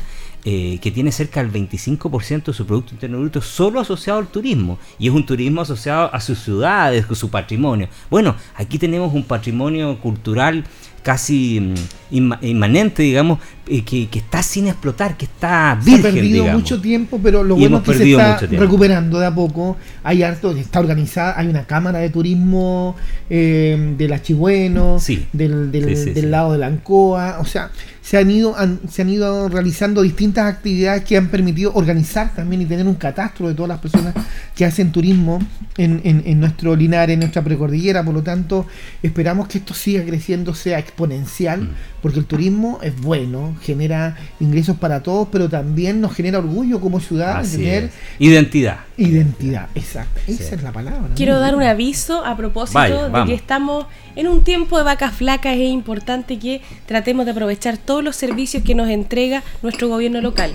En la página eh, Corporación Municipal de Linares eh, se puede postular al subsidio de agua potable también yo les recomiendo, porque no porque ya no haga frío no es, no, no es un beneficio, sino que hay que aprovecharlo mientras esté vigente, el convenio de gas, en donde usted se inscribe y va a tener un descuento de gas durante la compra de, eh, que es aproximadamente el 20 o 15% de lo que es el gas.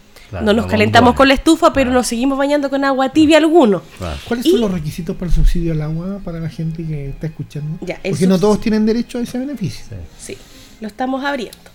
Subsidio al agua, subsidio al gas. Para el agua potable eh, se pide registro social de hogares eh, en la comuna de Linares hasta un 60%. Uno, no tener asignación familiar del padre o la madre, contrato laboral formal, certificado de nacimiento de los hijos. Eh, los niños menores de 6 años tienen que acompañar el control del niño sano eh, los niños que van al colegio, certificado alumno regular, mm. cédula de identidad de el niño y la tuición. Perdón, ese es el subsidio único familiar, me confundí. El subsidio del agua potable, que acá lo tengo. Es un formulario que se llena online Se pide el nombre, el correo, el RUT, dígito verificador, la, la fotocopia del carnet de identidad, la boleta del mes vigente, el voucher o pago está como postular, pero no están los requisitos en la página. Yo creo que se pueden dirigir a Dideco, donde seguramente le van a entregar toda la información. Sería importante también que publicaran cuáles son los requisitos, cuáles son los criterios de selección de mm. las personas que tienen acceso a este subsidio. Dice que pueden postular los que cuenten registro social de hogares vigente en la comuna de Linares, que coincide el domicilio con la boleta de agua y que el usuario posea al día el estado de cancelación de su deuda. O sea, si usted está pagando su agua de buena manera, puede postular el subsidio. Bueno, son distintos beneficios que efectivamente nos llegan en estos momentos de vacas eh, no sé si tan flacas, pero vacas ahí con algunas escaseces y por supuesto hay que, prepararse, hay, que prepararse para lo que podría ser la crisis que se nos avecina, que tanto se anuncia, que ojalá no llegue, pero que, que se anuncie. O que llegue leve. O que llegue leve, digamos. Bueno, eh, tocaste un tema que desafortunadamente quizás hoy día no vamos a poder tocar mucho porque el tiempo siempre va corriendo, pero a propósito de estos mismos subsidios, mira, interesante lo que plantea.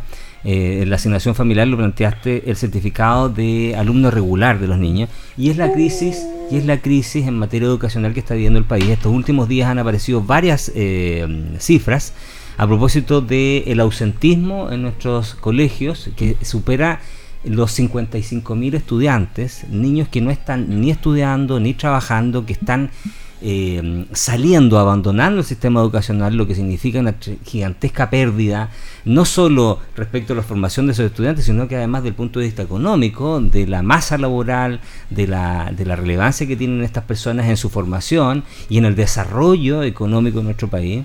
Eh, quizás tangencialmente, mm, Paula, si tocamos este tema, eh, para pasar después finalmente al tema de la, fiscalía, pero eh, este es un tremendo flagelo y no vemos necesariamente, ha habido bastante polémica respecto incluso de quitar la subvención de los liceos bicentenarios por parte del gobierno, de una política estable, una, una política clara respecto de retención de estudiantes en nuestros colegios, liceos y escuelas. Sobre todo un problema que además, además se da con los sectores más vulnerables.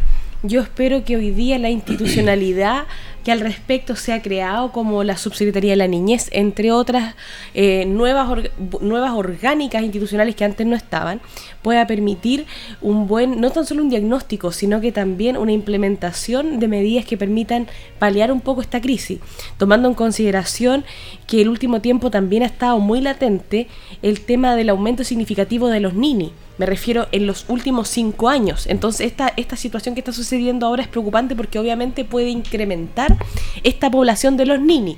¿Qué son los nini?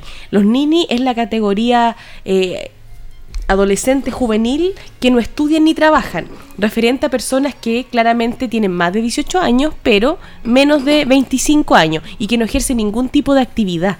Y el tema es que es complejo, porque también hemos visto que hay personas que no, no que tengan 25, sino que el fenómeno que yo analicé en Chile es que muchas veces eso se aumenta hasta los 30 años de personas que no son capaces de generar algún tipo de actividad productiva lo entiendo, pero también ningún tipo de actividad educacional y muchas veces desertando de la educación formal, eh, educación media. Entonces, creo que es bastante complejo y que también hay un poco de generar desde el punto de vista cultural, porque las, las políticas públicas obviamente las ve la sociedad civil, pero en coordinación de lo que son los órganos del Estado pero también la cultura de la casa de tratar de entender a estas generaciones más nuevas, como digo yo, el valor del trabajo, la importancia de hacer una función, aunque uno no tenga una necesidad imperante de trabajar. Yo creo que es bueno que la gente trabaje. Yo trabajo los 18 años y para mí ha sido espectacular, porque del momento que después yo me titulé, tengo mi profesión, el bagaje de poder, de habilidades blandas o de cumplir una función o tener más disciplina o más orden en el trabajo, mucho mejor. Entonces yo creo que a los jóvenes les hace bien entender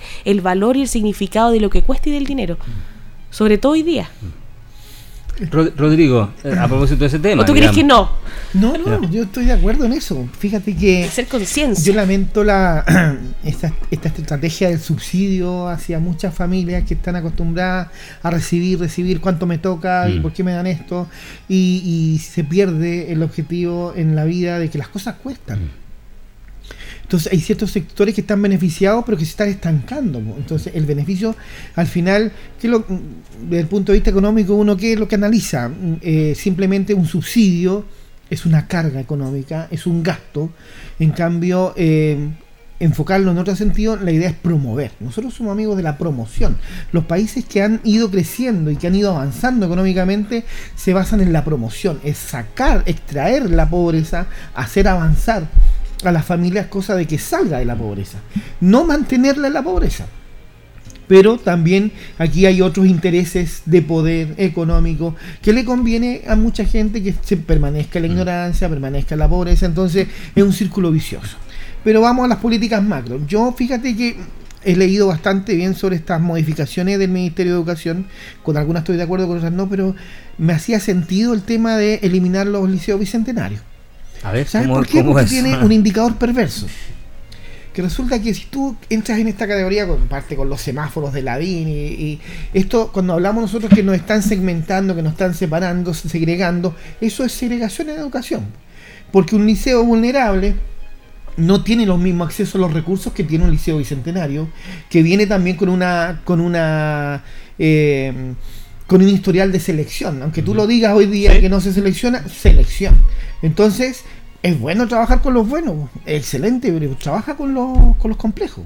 Trabaja con la inclusión completa. Pero ha funcionado eso, alumnos. Rodrigo. No al 100%. ¿Por qué? Porque depende de la gestión. po. Si tienes un buen director eh, y un buen equipo directivo, No, pero me- ellos van a postular a proyectos porque son bicentenarios y se, va a ganar, y se van a ganar proyectos. Y no es mejor que todo ese dinero esté redistribuido en función directa para todos los establecimientos y no tenga que estar yo postulando a recursos adicionales cuando tendría que ser un recurso normal que yo tenga que recibir por esos estudiantes. Pero Rodrigo, disculpa, pero durante años tuvimos un instituto nacional que seleccionaba, que, que se peleaban por entrar a ese colegio y que tenía indicadores eh, entre los mejores eh, colegios de Chile en éxito en la prueba de aptitud académica, en el CINS, etcétera. Y el Instituto Linares. el mismo- claro. Mi colegio. ¿Por ¿Cómo qué? era y cómo está ahora? Porque seleccionaba. Está, por eso, por eso te pregunto, ¿acaso no era una política adecuada cuando tú tenías efectivamente éxito y resultado versus lo que tienes ahora cuando no hay selección, que al final tú estás repartiendo mediocridad en general? En el facilismo eh, funciona. Si yo también sería bueno que me dejen a los mejores para hacerles clases en el, ya sea en la enseñanza media o en la universidad. La idea es cuando uno es bueno, cuando tú sacas y mejoras a alguien que tiene bastantes dificultades. Ahí realmente tú aplicas todas tus habilidades, todos tus conocimientos y fortaleces eso. Insisto, trabajar con lo bueno es lo más fácil.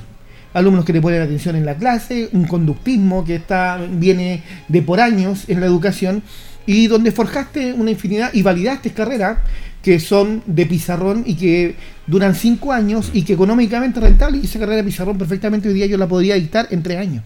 Entonces también hay un tema económico detrás. Entonces, yo voy, si queremos, aquí tiene un gesto real de redistribución, pues si queremos disminuir la brecha, yo considero que es muy atingente y es muy bien aprovechado económicamente que tú redistribuyas entre todos.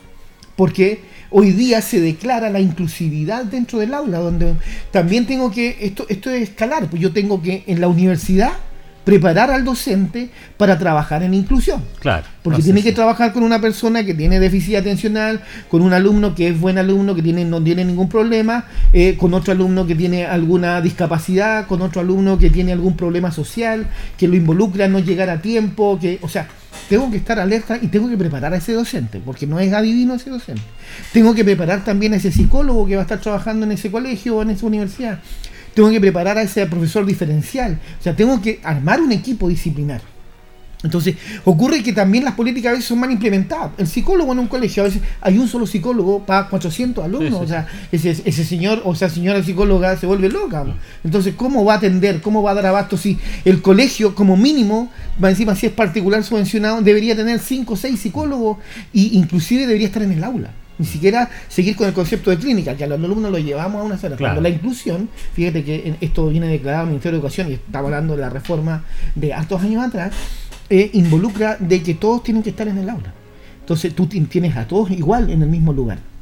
Entonces, en ese sentido, necesitamos recursos reales, recursos, Pero- recursos frescos, pero- de manera que esto opere y funcione Pero, bien. pero Rodrigo, ¿no es mejor eh, elevar a esos otros colegios con políticas que permitan equiparar a esos colegios a los que ya están cumpliendo ciertos estándares, como los bicentenarios o incluso aquellos colegios que, son de vocaciones religiosas o de instituciones? Por ejemplo, aquí en la región tenemos los de la Sociedad Nacional de Agricultura, que, que he conocido que funcionan extraordinariamente bien, con recursos, que son de instituciones privadas. ¿No es mejor a esos colegios públicos o, en general los públicos, pero que tienen esas carencias, equipararlos con los otros en vez de quitarles las subvenciones o las posibilidades es que no a los quitando subvenciones, totalmente de acuerdo. Eso es bueno, cuando hay objetivos claros y tenemos eh, la SMA hace una labor en educación tremenda porque tiene una necesidad y está forjando para su sector y funciona bien. Pero fíjate que también aquí hay otro movimiento que no olvidemos y hay que hacer historia en función de cómo operan los colegios. Están los colegios particulares, mm. particulares subvencionados y los colegios estatales. Y fíjate que hay aquí donde se provoca entre el particular subvencionado y el estatal.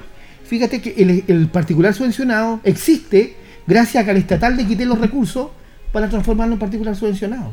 Y eso sí que es malo, porque se realiza en un periodo normal de un presupuesto que ya fue aprobado, ahora que estamos hablando de presupuesto, y resulta que en marzo del año X se le ocurrió apoyar a los particulares eh, y, transformarlo en particular subvencionado con un copago. Pero ¿de dónde sale ese aporte del Estado? del, presupuesto normal que tenían para educación. No salió algo adicional. ¿Qué hizo educación? Que hizo el gobierno en esos años, los, que estaban de turno, le quitaron presupuesto al, estatal. Entonces, ellos debilitaron el propio sistema. Y cuando tú dices, oye, lo estatal a veces tiene un estigma de que no es de calidad, hay muchos eh, esfuerzos estatales que son de bastante calidad o que hacen milagros con un presupuesto bastante ínfimo. Entonces, hay que conocer la realidad, hay que estar ahí. Los sostenedores también en el caso de las municipalidades, tienen que empoderarse de su sistema educacional, porque no puede ser un trampolín político para tener gente ahí, versus es que estamos sacrificando nuestra propia población, donde le estamos disminuyendo la calidad de la educación. Y es ahí donde tenemos que preocuparnos. Por lo tanto, también hay otro tema de uso de recursos en forma óptima, y eso también tiene un valor. Y ahora, yo no le quito ningún mérito al colegio particular, al colegio particular subvencionado, porque realmente muchos colegios particulares subvencionados dan el ancho y han demostrado que pueden gestionar bien con el dinero en función de olvidarse del lucro. Pero tenemos bastante experiencia que hasta el día de hoy están eh, tapadas con el tema del autoarriendo, de arrendarle al ministerio esto, de que tengo a toda la familia metida en el directorio del, colegio particular subvencionado y todo lo demás. Entonces, esas malas prácticas son las que le hacen mal a un sistema y que es como el robo hormiga, fíjate, le quita recursos a este colegio, más esto otro, más esto otro, más esto otro en esta región y en esta otra región, le está quitando los recursos reales que necesitamos para realmente levantar, como tú dices, que es bueno que tenemos que equiparar, hacia arriba mm. y mejorar nuestra calidad de la educación. Paula, eh, mencionaba Rodrigo, eh, y antes, porque nos quedan tres minutos, eh, eh, la, digamos, la sincerar lo que ocurre en materia municipal con educación. Siempre educación ha sido como un poco el, el bolsillo donde los alcaldes sacan recursos para financiar otras áreas. ¿Qué te parece eso? Porque finalmente estamos viviendo actualmente un proceso de desmunicipalización que incluso hace unos días atrás algunos alcaldes planteaban al gobierno que se paralizara, pero es un proceso que va creciendo. Finalmente el Estado va a ser capaz de asumir esta responsabilidad cuando los municipios no lo han hecho. Esperemos que sí y ya hay claridad a propósito que ya el 2025 claramente todo lo que tiene que ver con la institucionalidad que conocemos municipal de educación estaría desapareciendo siento que también es fundamental generar eh, en este nuevo modelo que se pretende instaurar en Chile eh, un verdadero control. Me refiero yo eh, que la reconducción de dineros a propósito de lo que significa la educación sea netamente más reglado de lo que es hoy día. Yo soy enemiga de lo que es la discrecionalidad que en definitiva es que la autoridad política pueda disponer de cierta, dentro de sus atribuciones, más allá que reglamentarias, sino que política, de un actuar a propósito dentro de los recursos económicos y dentro de la administración misma de los recursos. ¿Y por qué lo digo? Porque hemos tenido diversos casos eh, a nivel nacional, casos bastante emblemáticos, en donde se ha demostrado que el germen de la corrupción existe y para erradicarlo siento que es bueno tener reglado y tener control sobre eso, cosa que hoy día no se tiene. Creo que, creo que eso sería un avance. Y respecto de lo que significa este cambio, esperemos que prime la razón y que se pueda generar un cambio positivo. Tomando en consideración los tiempos, estaría implementado en el gobierno de este presidente. 2025. estaría dentro, del, salsa dentro del proceso. Pero fíjate que yo yo creo que es una oportunidad para mejorar el sistema. Yo no estoy de acuerdo en la desmunicipalización. Creo que debería seguir la municipalidad a cargo. Pero ¿qué es lo que tiene la municipalidad de este desafío? Esto lo digo a nivel macro y a nivel nacional. Las municipalidades tienen tres años para demostrar de que los que cometieron errores pueden enderezar el camino y optimizar los recursos que tienen. Porque yo creo que igual los recursos que se han asignado hoy en día a educación, eh, si bien no son eh, totalmente insuficientes, pero son suficientes para operar si se administraran en forma oportuna y en forma óptima. Y es, una buena oportunidad de demostrar porque hay un grupo y hay un cierto sector que está frenando la desmunicipalización y yo creo que deberían frenarla pero con hechos y demostrando que realmente con una buena y una efectiva administración la educación puede seguir, porque fíjate que es mucho más controlable y regulable desde el punto de vista municipal que si tú la entregas al Estado que no tiene brazos para llegar a todas partes y controlar esto. Bueno, eh, se nos acabó el tiempo. Eh, siempre el programa nos quedamos con esa sensación de que tenemos muchos temas que conversar. No, pudimos hablar del fiscal, lo vamos a dejar para la otra semana. Eh, va a ser dentro de estos días, solo para para el conocimiento de, nuestros oyentes, digamos, el nombre de la mujer candidata del gobierno, que era Marta Herreros, aparentemente se cae y el tapado aparentemente que estaría con mayores posibilidades es precisamente el fiscal de Aysén, eh, Palma, que es un exalumno de la Universidad de Talca, es un, maulino, digamos, y que aparentemente sería el candidato que tiene mayores opciones. Pero lo más probable es que haya una, una segunda votación en la, Corte Suprema porque eh, el, la candidata del gobierno va a ser efectivamente una mujer y esa va a ser, ya se ha dicho por todos los sectores políticos, sobre todo la oposición, rechazada. Eh, con eso dejamos para, para que ya enlazado las próximas semanas y los últimos segundos para despedirse Paula, Rodrigo. Paula, muy buenas tardes. Eh, y tus últimas palabras en Piedra Roseta. Quiero enviarle un abrazo afectuoso a Gustavo Nuche Cañón, que sé que me está escuchando en este momento. Felicitarlo por el reconocimiento eh, a propósito de Deporte Linares, de declararlo de manera clara como presidente honorario del club. Creo que los reconocimientos se hacen en vida y Gustavo Nuche Cañón, con mucha alegría y fuerza desde los tiempos de Lister Rosell, ha sido un ferro defensor del deporte en la comuna. Mis abrazos, mis bendiciones a usted y a la señora María Eugenia Tío. Yo quiero mandar un saludo a nuestro amigo Marco Villagra, que está eh, delicado de salud, mm. que esperemos tenerlo la próxima semana en el panel. Y también a propósito que hablaste de Lister Rosell, yo quiero mandar un saludo a mi santa madre, que desde chico me hablaba del Lister Rosell de Linares, que ella lo conoció aquí en Linares, y que hoy en día eh, es Deporte Linares y lo tenemos en segunda división flamante con apoyo de toda la comunidad y ojalá sigamos llenando el estadio cada vez que juegue Deportes Linares. Así es. Y con esos saludos a, nuestra comunidad, a nuestros seres queridos, me despido hasta la próxima semana en otro capítulo de Piedra Receta. Muy buenas tardes.